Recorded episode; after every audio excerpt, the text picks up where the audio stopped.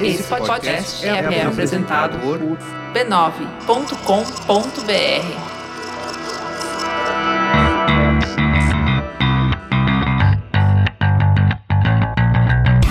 Olá, eu sou Alexandre Maron. Eu sou a Leila Germano de volta. Ei, bem-vinda! E esse é o Zing, um programa com conversas profundas sobre. Sobre assuntos aparentemente banais. Isso aí. Leila, muito bem-vinda, Leila. Opa, tamo que aí. Muito obrigada. De volta, puxa vida.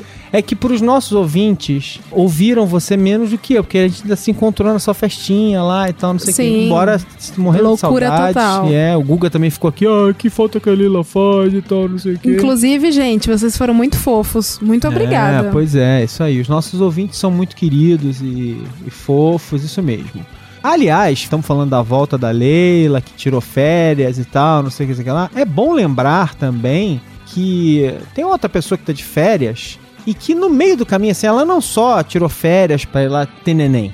Teve no outro meio neném. dessa história, ela teve um outro neném que foi o Kraut, que é o, o bar dela e dos sócios dela, sei lá como é que funciona o esquema, mas a Lu, nossa querida Luciana Biniski, não só teve neném, como teve esse outro neném, que é o bar, o Kraut, que eu não fui ainda, estou tentando arrumar, eu tá, viajei e tal, não sei o que, eu tava falando isso com ela na, na semana retrasada. E quero ir lá comer esses sandubas, que cada hora que aparece um sanduba desse, tem um aqui na foto, um sanduba de bife milanesa, um negócio assim e tal, que eu já fico maluco. Põe o link no, no post pro Eu, pessoal coloquei, eu vou colocar no post aqui de novo. no SoundCloud. Desculpa. e coloquei lá na, na página do Zing. Mas galera, tem que. Se você tá em São Paulo ou está vindo pra São Paulo, ó, eu estou sabendo que tá enchendo. E teve um dia que eu ia visitar a Lu. E aí ela falou assim: Cara, eu vou ter que ir lá pro bar porque tá bombando. Eu falei: Nossa, que problema ruim, Lu. Então esse bar, o Kraut, ele fica na Barão de Tatuí 405, na Vila Buarque. E funciona, ó, de é, sexta e sábado, 18 a 1 hora da tarde. E fecha domingo e segunda. Então acho que, enfim, é, o negócio lá é quente, tá? A galera tá indo, todo mundo que foi curtiu. E você que é ouvinte do Zing, que gosta de comer comida gostosa, deveria ir lá conhecer o bar da Lu. Obviamente, eu não estou ganhando nada por isso, estou apenas avisando a galera, porque afinal de contas é o bar da Lu. Sim, a nossa parte em sanduíches, por favor. né? Lu, manda os sandubas pra gente, tá? Então, gente, tem que conhecer o Kraut. Como é que será que fala Kraut? Deve ter alguma pronúncia especial? É a mesma de Creighton. Ah, entendi, entendi. Kraut. Então, olha, estamos de volta, queridos ouvintes. A gente parou uma semana, aí a culpa foi minha. Eu cheguei a avisar mais ou menos semana passada. Tava muito difícil. A Leila tava voltando no fim de semana. Eu viajei no meio do caminho, então assim, não tinha horário pra gente gravar semana passada. Por isso que eu, uma- eu avisei que essa, na última segunda não ia ter programa. Enquanto a Leila tava fora, eu gravei dois programas com convidados super especiais. Que pe- pelo jeito a galera gostou, pelas mensagens que eu recebi e tal. Vou ler algumas aqui no final. Estamos de volta. Reassumimos a programação normal, né, Leila? Reassumimos muito. É. Vamos discutir aqui uns temas que eu acho que vocês vão gostar. Eu espero que sim, né, Leila? Vocês Eu- não gostarem, eles Pelo amor de Deus, e gente. desassinam olha o canal. Isso, tô não pode voltando. acontecer. Muito respeito. Isso não pode acontecer. Não pode Não acontecer. podem, não podem, ó, não vale desassinar o canal, né, gente? Aliás, isso você tava falando isso com a Leila agora há pouco, a gente tava olhando aqui. Cara, como vocês são ouvintes incríveis. Que fidelidade linda.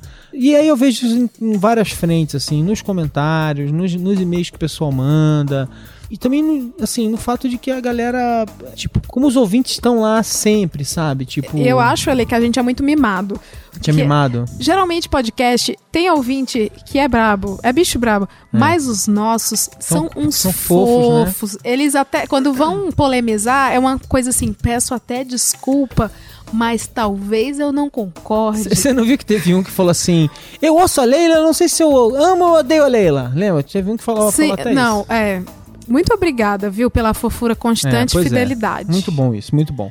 Então é o seguinte, galera. Hoje, já que a gente tá falando do, do carinho dos nossos ouvintes, a gente quer falar um pouco de mau humor. Porra. Que é o inverso do que os nossos ouvintes trazem pra gente. Sim. Como assim mau humor, né? Vamos falar de mau humor? Agora a gente tá fazendo terapia. Bom, a gente faz terapia sempre. O Zing é uma terapia, né, Leila? Olha, pra mim é.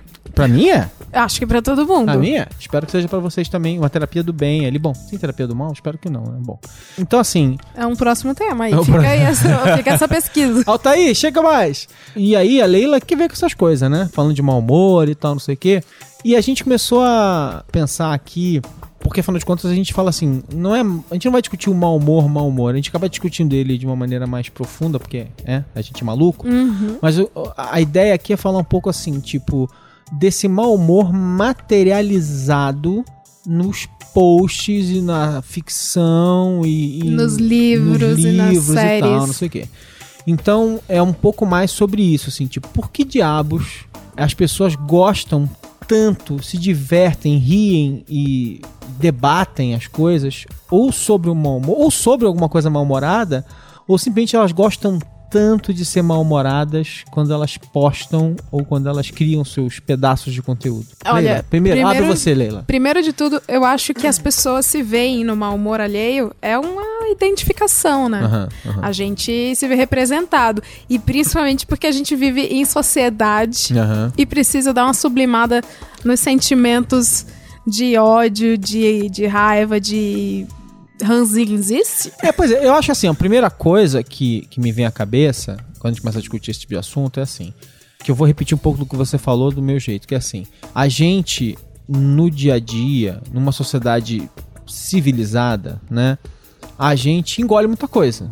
Engole porque é educado, né, engole Porque é trouxa. que é trouxa. Mas enfim, às vezes não, às vezes simplesmente assim, tipo, coisas até que você não tem muito o que fazer, né? Serviços mal prestados, coisas que dão errado porque, porque as coisas dão errado na vida no dia a dia, coisas pequenas e coisas grandes Sim. acontecem e tal.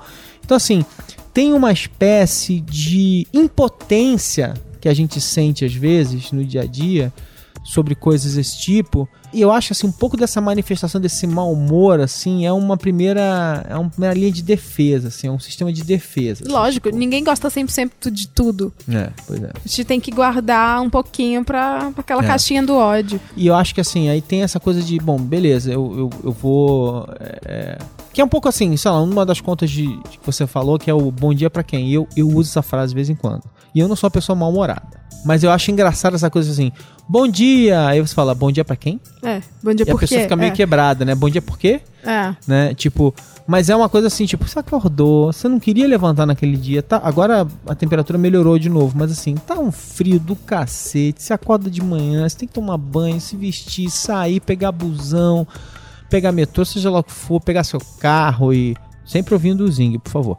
E pelo menos uma vez por semana, né, gente? Advertising. É. Você tem que pegar lá e tal, e vai pro trabalho. Você faz tanta coisa mala, né? Que assim, tipo, aí você chega no trabalho e nego te dá bom dia e você, mas como assim, velho? Eu Ah. acordei, tá frio, o ônibus que furou o pneu, desci, tive que pegar o e ficar apertado e não sei o que lá, e cheguei aqui, bom dia, caramba. Sabe que eu não tinha problema nenhum de, de mau humor matinal, né? Eu me julgo uma pessoa altamente feliz de dia. Até existir o Uber. O cara do Uber. quer dizer, o, o taxista. Desculpa aí se você é taxista. Pronto, vou perder três fãs. Mas o taxista, ele é meio já grossão. Rudes. Meio ru- rude. rude. Agora, o Uber, ele tem uma coisa da premissa da educação do aplicativo, da- das diretrizes da empresa. E aí eu tô toda feliz, assim, não, vai ser um dia bom. Tá chovendo, vai ser uma merda, vou tomar uma paulada na cabeça hoje. Mas vai ser um dia bom. Aí o cara começa a me oferecer água, balinha, pergunta se o ar tá bom, se a rádio é essa, se quer que eu mude. Eu vou criando um mau humor matinal. Que vai te perguntando muita coisa aí, você, O você Uber me ser, apresentou o mau humor. Mas você não quer ser. Você não quer ser muito solicitada de manhã. Não, gente, eu tô querendo ler, ficar quieto, ouvir meu, minha música. Ah, tá, entendi, entendi. É engraçado esse negócio, porque falando de mau humor, assim, né? Os, mas os motoristas de táxi melhoraram por causa do Uber, assim. Muita gente deu uma, Ah, concorrência e livre mercado, hein? é, deu uma ajeitada, assim. Mas é engraçado porque é o seguinte: minha irmã e aí minha namorada também dizem que eu tenho um, um bom humor irritante de manhã. Porque eu acordo, eu acordo rápido, acordo bem, aí já sai falando. Nego fica usando que eu assovio de manhã. Não, mentira, eu não fico assoviando. Mas assim, eu geralmente acordo bem.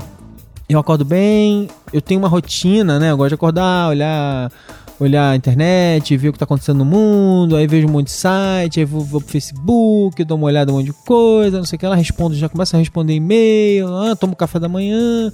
Eu tenho disposição pra fazer café da manhã, geralmente. Não café da manhã muito Olha! complexo, mas eu tenho disposição pra fazer café da manhã, acordar, fazer. Eu tenho. Eu gosto de fazer comidinha, comer, comer alguma coisa, até porque é a primeira refeição do dia, né, gente? Por favor, tem que dar uma cuidada, né? Mas eu fui cedendo, acho que eu fui ficando velho, né? E se tem uma coisa que todos nós ficamos é velhos. Fale por você, querido. E aí eu notei que eu fui ficando menos tolerante com as chatices, assim, tipo, eu sou um pouquinho menos, eu tenho menos paciência mesmo com as coisas. E aí eu acho que coisas, algumas coisas que eu vivia no dia a dia que eu era mais passivo e deixava passar, eu comecei a não ter a mesma paciência. Eu comecei a tipo, ah, não, peraí, vamos, vamos falar. Já que você puxou esse assunto, vamos em frente, vamos dizer o que tá acontecendo. E aí eu comecei a falar. Então tem uma sinceridade porque o mau humor, ele, ele pede quase que uma sinceridade que as pessoas não estão muito acostumadas no dia a dia, né? O mau humor, ele exige que você fale a verdade, né? Ele Tá gera tudo bem? mal, é, não. ele não gera mal-estar à toa. É. O mau humor, ele, ele entrega pessoas corajosas, assim. E quem é impactado pelo mau humor alheio, Aham. toma um susto, assim. Porra! tá aí. É, pois é. Porque é, tem essa coisa da sinceridade que é assim. Ah, sim, eu lembro, eu lembro de uma época da minha vida, muitos e muitos anos atrás, que eu tava passando por uma fase difícil. E aí, assim, eu sou bem humorado, mas tem uma fase que eu lembro que alguém perguntava pra mim assim: Oi, tudo bem? E eu falo assim, mais ou menos. Aff. E aí fudeu, né? Você falou mais ou menos, é, é sinal de que vai ter conversa depois. Porque, a assim, mais pessoa ou quer ser que questionada. E aí Sim. você começa a ter que contar a história. E aí que eu falo que é um pouco, porque, porque essa história da sinceridade é engraçada. Porque às vezes você não tá no dia bom, e realmente a resposta da pergunta tudo bem seria mais ou menos. Só que a pergunta tudo bem, ela não foi feita pra ser respondida com mais ou menos. Ela foi, Foi um respondida isso ser um aqui. cumprimento, não é mesmo? Lógico. Não era pra ser. Tá errado, tá tudo errado. Eu já tô aqui de mau humor já porque.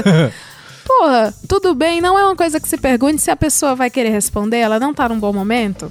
E você É. não vai poder dar aquela atenção que ela precisa, porque você vai ficar de mau humor, Aham. porque você não vai ter tempo pra atendê-la. Não, e é, e é muito louco assim, tudo bem? Aí você simplesmente responde tudo e a vida segue. Aí quando você responde. "Hum, hum, nem- Não. Não, tudo bem, não. Tudo bem, não. É, é início de conversa, vai dar discussão e é complexo. Mas eu lembro de uma vez, muitos e muitos e muitos e muitos anos atrás, eu, como repórter da Folha de São Paulo, tendo que cobrir um caso de um artista, uma pessoa que estava que tava doente, e, e- e dada a situação da pessoa, você sabe que a qualquer momento ela podia morrer, né? E uma das missões inglórias de repórter é ligar pro assessor, ligar para as pessoas de direito e perguntar como está a pessoa, né? E eu lembro que a pessoa estava num estado bem terminal, não vou entrar em detalhes aqui sobre nomes, mas a pessoa estava num estado bem terminal. E eu me lembro de uma coisa bizarra que é assim, eu tô acostumado a ligar para as pessoas e falar: "Oi, tudo bem? Oi, bom dia", não sei o que. lá. E assim, aí você liga uma pessoa perguntar sobre a situação crítica de uma outra pessoa, e você liga e você vai, o que, que sai por reflexo? Oi, tudo bem? O é, que, que, que, que você espera que a pessoa responda do outro lado? Gente, você tá ligando pra pessoa pra saber como é que Nossa, tá a Lei, que situação. insensível você. Pois é, eu não sou uma pessoa insensível, sabia? Eu sou uma pessoa relativamente sensível. Eu choro com tudo. Não é que eu sou sensível, eu sou uma pessoa com uma- um grau de empatia bem razoável, assim. Tipo, eu me preocupo com esse tipo de coisa. Aí eu lembro que eu falei já. Sabe quando você fala e fala, hum, saiu. Porque você não sabe direito o que dizer, né? Quando a Não. pessoa tá com problema e tal, não sei o quê. E se você receber uma resposta mal criada, você tem que ficar muito quietinho porque você mandou mal. Você deu abertura. Eu Agora, não, dei mole, né? o mau humor, ele tá em voga. Tá em voga. Eu acho que eu nunca vi na minha vida tanta gente se assumindo na internet. Aham. Trouxa, porque tá, tem, tá em alta a expressão trouxa Aham. e os memes que vêm com isso. E as coisas da depressão. é verdade, né? além Todo, do- é, sei lá, o design da depressão, não sei o que lá da depressão, lá da Sim, tem, depressão. tem cão da. de- Começou, acho que tudo começou com cão da depressão, Aham. se não me engano. Que era Não um sei. cachorro triste. Não sei, tem que fazer um, um tracking É, reverso pra achar onde começou. E aí, Alô, Bia Granja, pessoal do YouPix. é, vamos ver aí de onde veio a história da depressão? Então vamos. Mas eu acho que veio do cão da depressão, que era a imagem de um cachorro triste, cabisbaixo. e começou a vir várias, várias páginas de depressão. Tem o Diva Depressão, que é super pra cima. Mas tem Coruja Depressão. Aí veio. Eu tava vendo análise de sistemas da depressão. As profissões começaram a avançar na depressão e eu tô vendo que todo mundo tá infeliz no que faz. Não é? Aí Tem também o, o Bonecas Trouxas, Gina Indelicada. Todas essas páginas, elas são muito simpáticas às pessoas. Mas Gina Delicada não vale que é velho. Gina Indelicada tá, mas ainda funciona. Não, tu- mas é velho, vai. É passou. old. Passou, é old. Mas ela foi uma precursora do, Old but gold. do mau humor. Agora, isso, isso é uma coisa bem engraçada, né? Porque é, qual é a finalidade de criar essas páginas? Qual é o comentário que elas estão fazendo sobre as coisas? O que, que o cão da depressão tá falando? Qual, qual o eu tenho- comentário O dele? Cão da Depressão nunca mais eu, eu- eu acompanhei, mas Tá. sempre é uma coisa meio. Ai, não, não lembro. O lado, a é o lado deu errado daquele scrollada aqui. segmento, né? Sim. É o lado deu errado daquele segmento. É, é, é isso que eu ia entrar. Eu tenho acompanhado muitas de profissões. Gente, tá todo mundo muito. Designer da depressão. Todo mundo quer sair dos seus segmentos profissionais, é isso? Ninguém tá feliz. Tem né? análise de sistemas, moda da depressão. Tem uma religiosa católica, olha que específico, chama Escolástica da Depressão. Não é maravilhoso? Aham, aham. Eu acho que nesse momento, nesse ponto que a gente tá alinhando o tempo da vida das redes sociais, a gente já tá misturando o mau humor com o loser. As pessoas estão atribuindo o mau humor às suas pequenas frustrações. É, eu, eu acho assim, eu acho que. Primeiro que tem uma coisa legal da internet que é assim. É a ideia de cristalizar coisas, né? Registrar elas de alguma maneira. Então, assim, tem um lado que é assim: minha profissão é legal, eu sou designer, sou jornalista da depressão, só. Sou designer, sou jornalista e tal. Minha profissão é legal, eu gosto dela, mas todo mundo atura um monte de chatice no dia a dia. Então, e essas chatices, elas têm um que engraçado. É engraçado quando, né? Que nem você chegar e falar assim, você junta as pessoas de uma mesma, de uma mesma área e elas vão rir das, das maluquices. Então eu lembro assim, por exemplo, quer ver? Designer de revista, né? Que é uma coisa que eu vivi, dura- convivi com eles durante muito tempo e tal, não sei o que. Amo meus designers que trabalharam comigo e tal. E eles tinham já uma série de coisas engraçadas que eles estavam acostumados, que tinham passado por outros lugares, né? Que era aquela coisa do flanelinha de design. Que é Ah. o cara que fica atrás do, do designer e fica assim, então, agora põe pra lá. É, isso, não. É, o manobrista. Não, é. Aí quando o designer mostrava uma coisa pela metade, você, mano, vai ficar assim, né? Então assim, tinha umas frases tão típicas, tão clichês. Então acho que a a primeira coisa que essas páginas da depressão pegam são clichês muito clássicos, assim, da profissão dela, assim, que são meio ridículas, meio babacas, mas são engraçadas, assim, Sim. tipo... Tem um lado engraçado, porque a gente ri quando vê essas páginas, assim... Talvez uma das coisas engraçadas... Bom, repetindo a frase, mas... Talvez uma das coisas curiosas dessa situação é assim, é que o mau humor não é mau humor, por exemplo, ele é engraçado. A gente ri do mau humor.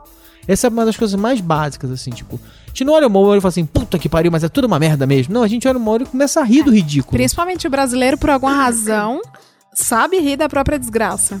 É, pode crer, pode crer. Então acho que assim, tem uma coisa interessante nessa história que assim, um objetivo desses comentários é ser engraçado. O objetivo, assim, que essas páginas são engraçadas, antes de qualquer outra Não coisa. à toa estão gerando Ri da- derivados. ri da- ri da- é, como é que é? Seria trágico se não fosse cômico. Acho que, acho que tem uma É. característica muito clássica nesse negócio, que é seria trágico se não fosse cômico. É. Né? Que assim. E isso me chama muito atenção, assim, tipo. Né? Não é só uma reclamação. É uma reclamação pra gente rir junto. É verdade. Você falou que Gina Indelicada é old? Vou falar agora de uma bem atual, Ah. que eu descobri pela sua irmã, a Ah, Ana. ah. É o ginecologista indelicada. Você já viu esse? Não, não vi. Não vi. Fica a dica, gente. É uma médica que pega perguntas imbecis das pessoas sobre sexo, sobre sexo Nossa, seguro, proteção e, e gravidez e responde na cara dura com a ignorância que lhe cabe do anonimato. Maravilhoso. Não, mas, aliás, é. Porque eu acho que tem isso, né? Tipo, antes de você chamar essas páginas de design da depressão, como é que é TI da depressão, antes disso era clássico aqueles e-mails meio correntes que rolavam com algumas coisas engraçadas de cada profissão. Então, assim, eu lembro dos clássicas histórias do pessoal de TI contando, por exemplo, que teve, houve um tempo, gente, que os computadores não eram notebooks, né? Tudo bem que a empresa ainda tem muito computador que não é notebook, mas assim, houve um tempo que os computadores não eram só notebooks, e que mais do que isso, eles eram torres gigantescas em cima da sua mesa, com que elas ainda existem, mas que está começando a desaparecer fortemente nos computadores de mesa, os CD-ROMs, que nem chamava de CD-ROM, diga-se de passagem. E ficava maluco, dá vontade de socar as pessoas que vão falar CD-ROM. Eu não sabia, e aí eu chamava CD-ROM, CD-ROM aleatoriamente pra ver se eu acertava. Mas, ó, tá vendo? Mas aí assim, então tinha o CD-ROM, e aí o drive de CD-ROM, né? E aí era engraçado porque assim, tinha a clássica história do cara que pegava e botava a xícara ali. Porque ele abria e achava que era um negócio, era um apoio pra copo, pra xícara, pra qualquer coisa. Que tinha um buraco no meio e ele achava que era isso. Então, assim, tinha sempre as piadinhas do pessoal de TI, né? E eu também facilmente teria minhas piadinhas do pessoal de TI, que era sempre assim: vamos lá, é, já ligou de novo? Não sei o que lá, é. Vou ter que reformatar o seu computador. Que era, era a solução clássica. Que nem outra coisa, ortopedista. Ortopedista é o clássico do ortopedista. Você vai lá achando que o cara vai te dar uma opinião abalizada sobre o problema no joelho. E aí termina a consulta e ele fala: Toma aqui anti-inflamatório. Obrigado. Super obrigado. um Valeu, clássico. o clássico é toma anti-inflamatório, obrigado. Então, assim, tipo, tem. Acho que toda profissão, e aí profissão é mais clássico, né? Porque são grupos que enfrentam coisas muito parecidas todos os dias, tem o seu. Seu mau humor ali, tem o seu, seus clichês engraçados que eles transformam nessas páginas de mau humor. Então, assim, é, é- E aí você vai ver, cada grupo vai ter sua zoação interna, né? Você acha que isso é tão comum que se reflete, por exemplo, na criação de personagem, na composição de personagem, agora indo pras histórias. E aí Tá. eu não tô falando só de filme, tô falando de tudo. Porque eu tava trocando ideia com o meu marido, agora eu tenho o quê? Um marido? Ah! Eu tava trocando ideia com ele e ele me contou, assim, que Mas você, tá- aparentemente. você tava tocando ideia com quem? Acho que meu marido. Com quem? Quem? Ele mesmo. Com Foi de Com meu propósito. marido. Com, quem? Com meu marido. Meu marido Com quem? Meu É, marido. meu marido chama quem, pra quem não sabe. É, Então, ele levantou essa bola. Todos os núcleos que eu conheço, isso é ele falando, tá? É um, considerem a aspa. Aham. Aspas. aspas. Mas quem tá falando? Ele mesmo. Ai, que idiota, né? É, Todos os núcleos de personagem, de, de seriado, de livro, dadadá, tem a figura do Ranzinza. Aham, aham. Você que é um cinéfilo e um, um estudioso do tema cinema e tal, e romance. E você escreve também. E essa fera, bicho, da dramaturgia. é... Ai, o Ale agora caiu pra trás aqui. Ah. Você acha que isso, isso procede? Não, eu acho que super procede. Eu acho que. Mas, de novo, eu acho que. Primeiro que assim. A arte imita a vida.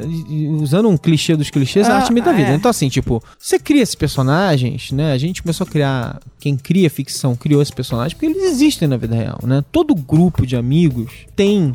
A não ser que você não tenha um bom grupo de amigos. Todo amigos tem aquele cara meio que fala mais verdades, ali, um cara um pouco mais ranzinzão e tal, não sei o quê. Ninguém deixa de amar ele por causa disso, né? Mas é legal, tem essa pessoa em todo lugar, assim, né? Nos arquétipos dos amigos, né? Tem o a pessoa meiguinha que você soca ela e ela fala, ai, tudo bem, eu entendo, você não tá bem hoje. Trouxa. Desculpa, eu tô muito apegada à Você figura tá do, mal-humorada hoje. O arquétipo do trouxa. Tinha que ter no Divertidamente o trouxa. Você tá mal-humorada hoje, Leila. É, não, é. Tô um pouco. Você tá mal-humorada hoje. Então, assim, tem sempre a pessoa muito boazinha, tem a pessoa que é super brincalhona e faz piada com tudo, tem o. Entendeu? Tem, então tem esse arquétipo. Então, o arquétipo do mal-humorado, ou do ranzinza, ou do cara que vai dizer coisa. O George Costanza, né? O todo mundo tem um George Costanza no seu grupo, né? Que na verdade. Como é que é? Usando uma licença total aqui, assim, que. É engraçado porque assim, quando eu me vejo fazendo esse tipo de coisa, quando eu me vejo sendo mal-humorado, ou sendo. Quando eu não manifesto muita empatia por alguma coisa, quando eu tô mal-humorado si, em, em geral, até que eu digo, eu falo assim, cara, tô virando sociopata, né? O que, que o mundo tá fazendo comigo, né? Então, assim, tem esse cara meio que não tem muito saco pra aturar as, as maluquices da galera, né? Que ele meio é uma. É um nível X lá, um nível baixo, mas o suficiente pra não ser doente, não sair ah, porrando todo mundo, que é uma sociopatia leve, assim, tipo. Mano, não vou levar essa pra casa. Você vai ter que ouvir porque você falou merda. Aí vai pimba e fala alguma coisa. Você falou sobre, em determinado momento da nossa vida, a gente tá um pouco no limite já não aceitar tanta coisa, Aham. certo? Eu acho, agora falando de mim mesmo, que eu tô num momento assim, Você Ale. tá? E vem realmente meados de 30 anos. Ah, você acha que depois dos 30 você vai ficando mais ranzinza? Depois dos 30, eh, acredito Ah, que você já viu o fiquemos. suficiente do mundo, né? Viu, você já vê que não é obrigado a muita coisa. E hoje eu tenho, eu sempre comento, eu tô muito sincericídio. Aham. Se, eu- se eu tenho um problema, isso é libertador. Se eu tenho Libertador. um problema com alguém, eu costumo conversar e falar, mandar Aham. uma real. Só que as pessoas nem sempre são honestas. Re- resolvem e isso elas bem. não gostam, e isso, não gostam e não recebem bem. E às vezes na tua frente você fala, não, muito obrigado, mas tá com ódio de você, Tá com mortal. Tá doida pra te puxar o tapete. Tá né? com ódio, mas fica aqui um conselho de ranzinza pra todos vocês. É importante falar abertamente o que está te incomodando e te Isso. deixando ranzinza, porque você tem uma missão na Terra, que é situar o povo. Ah. Vamos situar as achei- pessoas? Você fala uma coisa engraçada que eu acho assim, brincando que eu tô ficando mais velho, então, mas assim, mas eu acho que realmente à medida que a gente vai ficando mais velho, e, e no bom sentido, no, no bom sentido mesmo, tipo assim, ficando mais experiente na vida, é, a gente vai realmente ficando mais sincero, em geral, né? Claro, deve ter gente que não vai ficar sincero nunca. Dona Neide, minha, minha mãe, que é uma das pessoas mais doces do mundo, de verdade. Mas à medida que ela foi, que ela passou dos 60 e agora ela passou dos 70, né? Ela foi ficando mais rabugenta, não comigo, que ela é um, um doce, então sei. Mas ela não leva mais desaforo pra casa. E ela era uma pessoa mais, mais tranquila no dia a dia. Então, assim, uma coisa que acho que.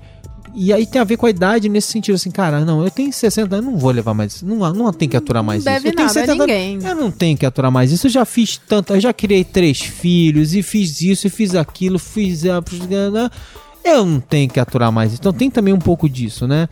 E é muito engraçado, assim, tipo, minha, a minha mãe, assim, ela, sei lá, ela vai num mercado e alguma coisa tá errada, preço errado, trata uma pessoa mal na frente dela, vira uma causa pra ela e ela realmente compra a briga ali e não tem medo de ninguém, porque ela não deve mais nada pra ninguém. Então tem também essa. A experiência é libertadora, né? Você vai crescendo e tal, você fala assim: não, gente, eu não tenho que aturar isso. Porque tem muita coisa que a gente atura por, por, É por inexperiência, né? Você, você engole certas coisas, você fala assim, porque você fica pensando nas consequências e fica assim, pô, mas se eu fizer isso, pô, que chato, fulano vai ficar chateado. Como se fulano fosse importante, como Isso se é fosse. verdade. Como se, como se a felicidade de uma pessoa que é grosseira e tá fazendo uma coisa errada com você fosse mais importante do que a sua. Né? Então fica aqui Essa essa- essa conclusão de que o mau humor ele é um pêndulo que vai do extremo do fracasso e do loser pra coragem. Coragem. A coragem da experiência adquirida. É, também, eu também acho. Nossa, acho que que- bonito. é- Anote aí, biógrafo. Tô brincando. Tudo, e tudo isso registrado na ficção, nas redes sociais, no dia a dia quando a gente fala. Porque não é só, tipo. Isso não tá materializado só na ficção, e acho que a gente pode falar um pouquinho mais sobre ficção, mas isso não tá materializado só também nas, na- no design da depressão, sei lá. Isso tá materializado no post básico das pessoas no dia a dia, né? Tipo, você vai ter uma experiência ruim num táxi, você volta rasgando, você vai contar a sua história, vai dizer quem foi. E, em geral dá resultado, né? Teve o cara que a geladeira dele da Brastemp deu um monte de defeito, ele foi lá, fez um auê e conseguiu uma, uma é resposta. verdade.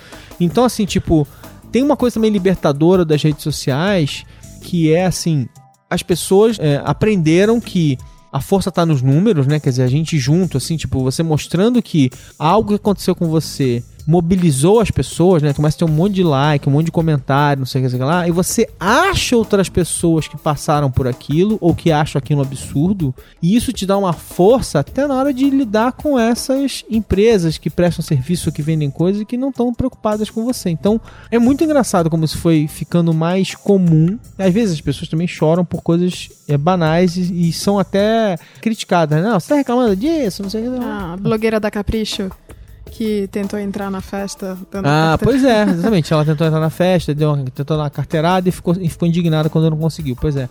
Então, assim, tipo, essas coisas acontecem e também é até engraçado, né? Porque às vezes você, você. E aí vem coisas como classe média sofre, que assim, você. Nossa. Você pega um problema minúsculo e faz ele parecer gigante. Fala, Mano, você tá reclamando disso mesmo? Então é uma coisa muito engraçada, porque ao mesmo tempo que amplifica a sua capacidade de reclamar, você também expõe a sua reclamação e se expõe ao ridículo, às vezes, quando a sua reclamação é injusta. Às vezes, ou E injusta, todo mundo ou, tá de olho. ou, ou é injusta não, às vezes é justa no sentido, no sentido daquela, daquela situação, mas ela é desimportante, né? Quer dizer, Exato. ela não, ela não tem eco com outras pessoas e, ela, e aí a crítica vem, vem com tudo. As pessoas vão te zoar. E às vezes injustamente, às vezes a sua crítica também é, é uma crítica de um assunto que não é importante pro grande plano das coisas, mas continua tendo alguma importância relativa. Sei lá, um atendimento de ruim de um serviço, alguma coisa do tipo, você tem todo o direito de reclamar. E por isso, não, não por acaso, o mais rabugento dos sites que eu reclame aqui tem um poder absurdo. né? O reclame aqui é, o- é- é assim, né? Tipo, me- você me zoou, me sacaneou, eu não vou deixar barato. Vou lá no reclame aqui e vou, eu vou falar. É, eu tenho uma amiga que, que a gente chama ela de justiceira dos aeroportos.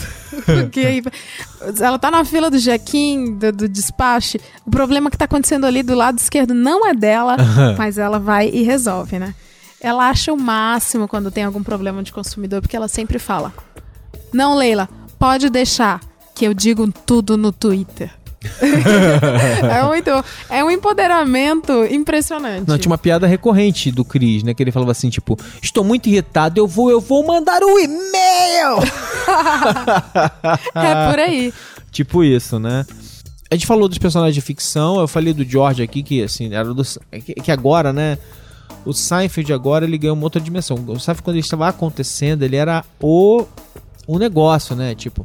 Então o George era muito popular, era um personagem adorado e tal, não sei o quê. Mas assim, a ficção ela tá sempre coalhada desses personagens. Ainda bem que você falou que é importantes. Seinfeld.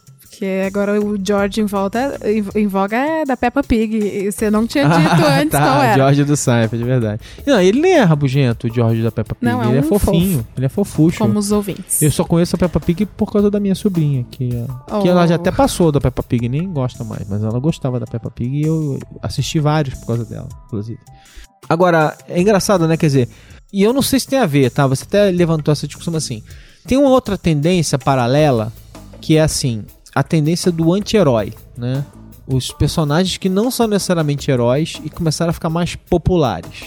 Tem um aqui que você cita que é o do meu malvado favorito, que ele é um ele é mal-humorado, ele é um vilão, ele é um vilão profissional, né? Mal disposto. É. E aí tem uma coisa engraçada que é assim, que é a busca de uma empatia também com esses personagens, né? Quer dizer, a gente tenta entender eles, Desde né? a Ver que eles infância. são, ver que eles são humanos também. O seu Madruga. Desculpa, um- eu, eu, eu nunca vi Chaves na minha vida. Mentira, Não, Ale. nem Chaves, nem Chapolin. Vocês estão vendo? Teve um episódio do Braincast que me chamaram pra participar, eu falei assim, não posso participar, eu nunca vi. Eu vi, eu vi, eu vi assim, passei na televisão, estava passando, eu olhei e mudei de canal. Eu Bounce, bounce rate Eu altíssimo. vou te resumir. O Chaves é um seriado que nasceu de um pacto com o demônio. Por quê? Ele é é sempre a mesma coisa, é, são os mesmos bordões, os mesmos personagens em situações parecidas. E a gente sempre ri muito de tudo o tempo Gente, inteiro. Mas sabe o que é mais engraçado? Quando eu era moleque, eu via muito SBT. Mas por algum motivo eu não via Chaves quando era criança. Talvez, acho que porque eu sou pré-Chaves. E aí, o Chaves é muito importante pra galera um 10 anos mais nova do que eu. Minha avó via Essa Chaves. galera. Ah, mas, mas a avó, ela já. Ela, ela, Ela curte. não, não é isso. Tipo assim, é porque ela já é de uma, outra, de uma outra fase em que ela continuou vendo televisão esse tempo todo. Então, quando eu tava fazendo outras coisas, ela estava consumindo televisão. Até porque a televisão é um produto que hoje tem uma idade média mais alta, ou seja, que reflete isso, né? Mas assim, quando eu via muita televisão, televisão, ligar a televisão, chegar em casa da, da escola e ver televisão, né? Aquela coisa que. Eu não tinha, eu, eu não lembro, não tinha Chaves na televisão. E ele passou a ter, e assim, eu sinto pra uma galera 10 anos, 10, 15 anos mais nova do que eu, todo mundo via esse negócio. Porque eu via muito SBT quando era moleque. Eu via Bozo, eu via não sei o que, via todos aqueles, via pica-pau. É, é- esses são os desenhos que eu vi quando era moleque, as coisas que eu vi. E aí eu acho que um bom caso, assim, de novo, o Cris, que é da minha idade, um pouco mais novo que eu, acho que um ano mais novo que eu, ele também. Cara, eu nunca vi esse negócio na minha vida. Que isso, gente? Tá errado esse mundo. É, Mas tem gente com 40 anos que viu, não, tem, não é isso, mas. Acho que é uma explicação pra eu. Porque assim, porque eu via tudo, cara. Como é que eu não via Chaves? É porque eu não tinha Chaves na época que eu era moleque Vou te dar um box do Chaves. Não, obrigado. Não precisa. Não, não. Não, não, não, não. Mas, ó, além do, do Seu Madruga, quem que a gente falou do Gru, tem também é, o Zangado, que é um clássico. E indo um pouco. É que o Zangado e os Sete Anões, é, todo mundo fica rasgando seda pro Inside Out. Ah. Mas eu acho que os Sete Anões traziam esses, esses Os arquétipos. arquétipos o da feliz, gente. o zangado. Lógico. É, mas é porque não tinha. A mecânica do filme é muito, muito genial. Assim, Assim, é, né? eu tô dando um O exagerado. funcionamento da mente humana e tal. Mas o, o, o Divertidamente tem o, o personagem da raiva, né? É que eu não Aham. sei. o era o raiva mesmo. Ah, é o Raiva. O senhor Raiva. Tá. Não sei qual, eu não lembro. o Então, desde a infância, a gente já tem esse contato, esse primeiro contato com a nossa humanidade de mau humor. É, pois é. De novo, ficção ela, ela vai imitar a vida e ela vai trazer esses personagens de uma maneira. Claro que, como tudo na ficção também, né? com um teor de, de exagero, um pouco é, até pra gerar humor, pra gerar graça e tal, não sei o quê. Ou, sei lá, eventualmente quando é pra gerar drama, um vilão, alguma coisa do tipo assim. Mas é, eu acho normal que esses personagens existam lá. Não, não tenho. Você lembra do Caco Antibes? Eu vi muito Sai de Baixo, como espectador. E aí perdi o contato completamente. Sai de Baixo durou bastante tempo. E eu lembro de ter vindo para São Paulo em. Nove... Eu vim morar em São Paulo em 98, né? 90... Final de 97 e 98. Vim morar em São Paulo, mas eu fiquei aqui definitivamente em 98 e depois nunca mais voltei pro Rio. E eu lembro de, na Folha de São Paulo, onde eu trabalhei naquela época, ter ido acompanhar a gravação do Sai de Baixo. Nossa, que inveja. E eu ri do início ao fim. Do início ao fim. Me diverti pra caramba. Demais. Que era, uma, era uma, um programa que eu já tinha completamente me desconectado. Eu vi no início e era engraçado, a gente via, assistia e comentava e tal. Perdi completamente contato, mas como eu cobri televisão na época da, da Folha, 98, 99 até 2000, eu cobri televisão intensivamente. Cobri televisão aberta e televisão paga e televisão aberta, né? E cobri cinema e tal, não sei o quê. Cobri muito cultura pop lá. E eu lembro de ver é, Sai de Baixo, e era ali na Rua Augusta, né? Não sei se sempre foi lá, mas eu acho que sempre foi lá. E ver Sai de Baixo e ri, mas eu ria. Foi muito divertido. Muito mesmo, assim. Eu vi duas gravações No de dois... Procópio, pro- né? Procópio Ferreira. Foram duas gravações ótimas que eu fui assistir por motivos diferentes, que era assim, acho que tinha alguma coisa acontecendo, a gente ia lá entrevistar algum ator e, e acabava vendo a- a- o programa. E, enfim, a energia do momento. Mas enfim, Caco Antibes era uma figuraça. Acho que hoje ele não passaria. Você acha? Não, Por que é. não? Ai, hoje acho Mas que ele tá passando tá- no Vivo e todo mundo gosta dele no Viva. Assim, mas que eu viva a TV a cabo. É, tá bom, tá bem bom. escondidão, mas essa coisa do eu odeio pobre, pobre tem mais é que se lascar, né? Se- se- mas se- será, assim, eu acho que. Tá aí uma coisa interessante que você tá falando, porque isso é um bom, é um bom indício, assim, uma boa coisa pra se comentar do mal-humorado da ficção. Que o mal-humorado da ficção, ele, ele geralmente não é só mal-humorado, né? Ele é caricato. Ele é, ele é caricato, mas assim, muitos deles são profundamente preconceituosos e as pessoas riam. Porque por ele ser mal-humorado, por ele ser errado por natureza, ele podia falar essas coisas que a gente não pode falar mais. É. Então, às vezes, o mal-humorado da ficção, ele é um canal pra descarregar o politicamente incorreto. Sim, a mesma reação que as pessoas sentem com o stand-up comedy, eu acho. Tipo, As pessoas vão porque elas estão vendo. Elas vão ver um texto que muito provavelmente elas concordem, porque são. Se o texto funciona. Os caras testam o É. texto. até porque tem humoristas e humoristas. Tem humoristas que são mais, que são mais politicamente corretos e mais politicamente incorretos. Assim, você- Isso. Você vai ver um texto do Seinfeld, ele nunca vai fazer piada, piada preconceituosa, jamais. Preconceituosa, assim. é.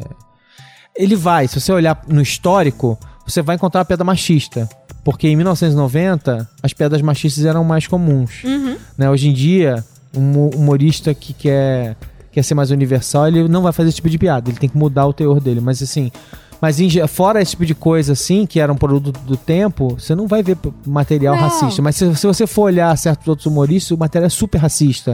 Se for olhar outros humoristas, ele não é necessariamente racista, mas é politicamente incorreto porque faz piada com coisas que, que não se faz mais piada. É muito engraçado como o humor é- enfrenta esse tipo de mudança, né? É, mas o mau humor é, do stand-up comedy não necessariamente ele tá atrelado a, a machismo Aham, ou homofobia. Eu acho que tem muito aquilo do. Aí, aí eu acho que já entra o, o loser fit coragem. Aham. O cara tá lá se expondo. Tá pontuando o que incomoda. Geralmente eles começam com eu tava vindo pra cá É, pois é. e não tava. E as pessoas vão rindo porque elas gostariam de dizer tudo aquilo. O Caco Antibes, deixa eu ver, a Carminha é um outro personagem de novela Aham. que era vilã, extremamente mal-humorada e fez um sucesso muito maior do que a Nina, que era a protagonista mocinha na novela. Isso. Porque as pessoas viam. Acho que foi um- uma virada de chave também na dramaturgia da, da TV brasileira. Porque os vilões eles começaram a, a expor um pouco mais de podridão humana, além do que eles Porque, faziam. mas, mas o que eu acho bizarro nessa história é o seguinte, é que quando o Caco Antibes, que é o lado mais humorista, mas assim, quando alguns, alguns vilões de novela, eh, já que é a nossa cultura popular, né, falam certas coisas muito preconceituosas, o que eu acho mais impressionante, e isso acontece muito, é que muita gente ri porque concorda. É, veladaço. Pois é, tem uma. Tô falando que tem uma coisa assim. É um veículo pro politicamente incorreto, mas é um veículo de identificação que faz com que as pessoas amem esses, esses vilões, porque eles podem é, externar preconceitos que as pessoas ainda têm, mas não têm coragem de assumir publicamente. E aí elas veem acontecer ali e elas dão uma risada interna, assim, tipo, ah, pois é. É. Tá falando mal de mulher. Ah, tá falando que mulher é isso. Tá, tá falando que gay é aquilo. Tá, tá falando que nordestino é não sei o que lá. O próprio Seu Madruga, que você nunca viu essa cena, ele tinha, tinha- Como eu te falei, tudo era muito repetido no Chaves. Tinha um momento sempre que a Chiquinha, é, a filha dele, debochava de algo no Chaves, ou na Dona Florinda, ou em alguém. Aham. Ela fazia algum deboche que diminuía a pessoa. E o seu Madruga ria Aham. e ele fazia assim. Aí a pessoa olhava, a vítima olhava bem puta pra ele. Aí ele virava, Chiquinha. Aí ele voltava. É, pois é. Chiquinha. Porque a gente tem esse. Assim, eu já falei, tipo, fiz um Mamilos lá com a Ju e a Cris sobre liberdade de expressão. E eu tenho uma convicção na minha vida de que a liberdade de expressão não é uma coisa natural. A liberdade de expressão é uma construção intelectual é, nossa. Porque a gente não é. A gente quer até, a gente até quer ser livre, mas a gente não assume liberdade de uma forma tão. Porque a liberdade de expressão sua é fácil, né? Você sempre quer dizer o que você quer. Mas a liberdade de expressão pros outros é uma construção intelectual. Tipo, aceitar uma pessoa dizer alguma coisa com a qual você discorda brutalmente é uma construção intelectual. Nós somos naturalmente repressivos. A gente quer reprimir as pessoas o tempo todo. A gente, a gente adoraria que aquela pessoa não pudesse dizer o que ela, o que ela disse. Sim. E o trabalho de respirar fundo e aceitar o outro é uma construção intelectual, é uma, é uma evolução que você precisa ter pra você falar assim, cara, ele tem direito de dizer isso, ela tem o direito de reclamar disso e tal, não sei o que sei lá. E eu estou irritado, mas eu preciso entender que isso é, é válido, que é. É. que é justo. O Pedro Cruz publicitário, eu um dia fui numa palestra dele que ele mandou uma muito boa, que é não existe confiança, existe gerenciamento de risco. Mas é, Boa, é, isso tem a boa, ver com, com, com isso, essa sua definição de liberdade de expressão. É, pois é. É, bom, a gente tá chegando aqui já no, no, no limite do tempo. Olhei lá, o que, que a gente pode concluir mais ou menos essa história aqui, hein? Bom, a minha conclusão eu acabei soltando no começo, que é o mau humor faz parte, o mau humor, quando a gente ri e a gente sempre acaba rindo, significa que é sobre nós mesmos, É, a sim. gente se vê, é um espelho. É, você não se sente mais sozinho, né? E Isso, é, é, é, é, é integração, inclusão Aham. e deixa esse pêndulo do mau humor passear pela frustração, mas também leve ele até a coragem quando você puder. Isso, isso aí, concordo. Queria também indicar um livro que eu acabei de ler sobre o mau humor maravilhosa, Qual?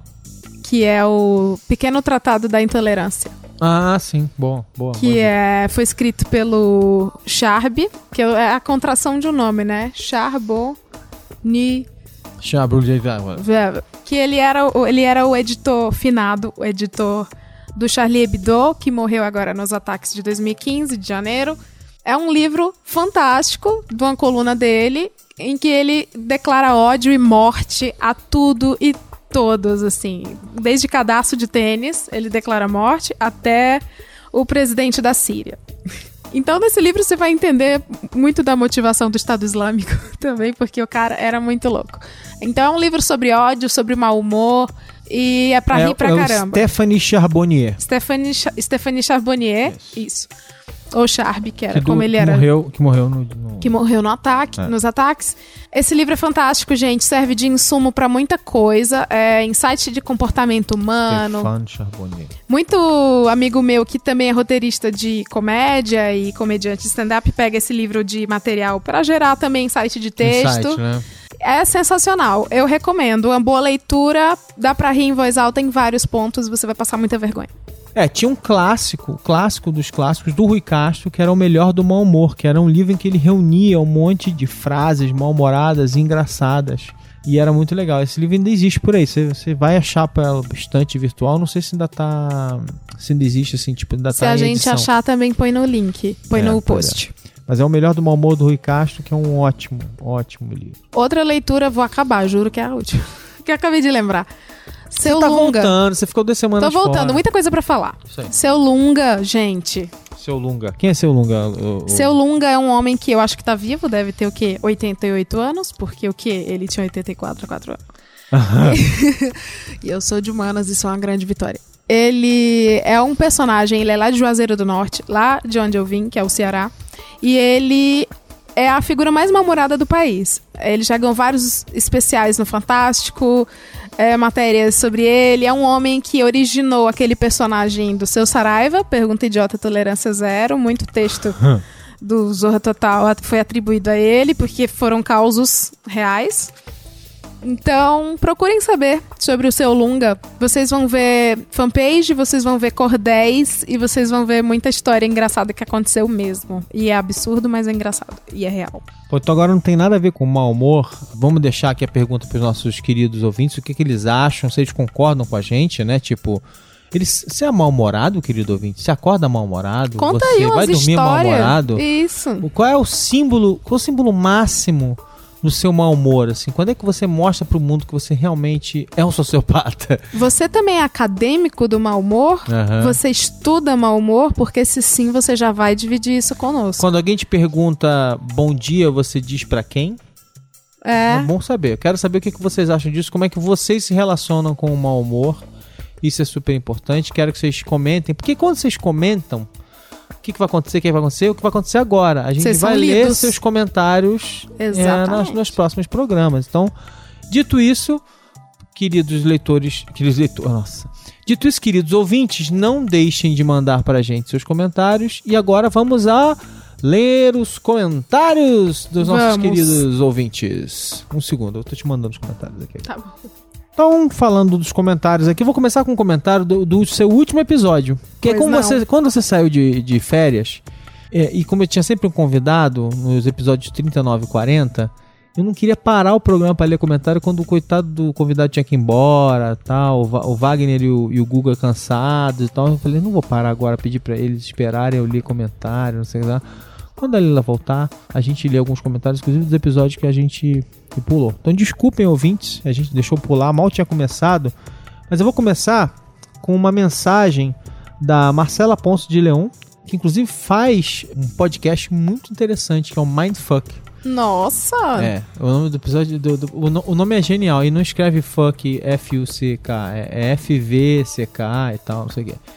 Então, legal, adoro, adorei o nome. Conversei com o pessoal de lá, eles me visitaram, a gente já bateu papo e tal. Eles estão lançando um curso, então acho que é legal você dar, um, dar uma googlada aí na galera do Mindfuck, porque eles estão fazendo coisas bem legais. Então a Marcela mandou mensagem pra mim dizendo o seguinte: ó. Oi, Alexandre e Leila. Oi. Olá! Olá! Zing faz parte da minha coleção de podcasts queridos. Não perco um episódio e já sinto que a cultura pop faz parte do meu patrimônio. Ouvindo a Leila falando sobre Delicious, que também tive, mas não com muito apego, fiz um paralelo expandido com o Evernote, meu melhor amigo hoje. Nele faço não apenas coleções de links, salvos em notas, agrupados em cadernos e alinhados em stacks, a louca da organização e controle mas vídeos do YouTube, PDFs de artigos e livros, notas de áudio e toda a sorte de dados e informações. Acredito que essa expansão da coleção para outros formatos foi que me cativou.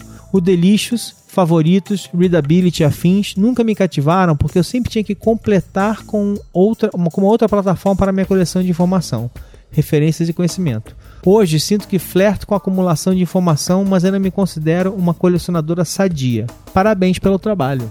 Hum, obrigada. É, Né? um beijo pra Marcela. Marcela. Marcela, você já mora na nuvem, né, querida? É, pois é, tipo isso.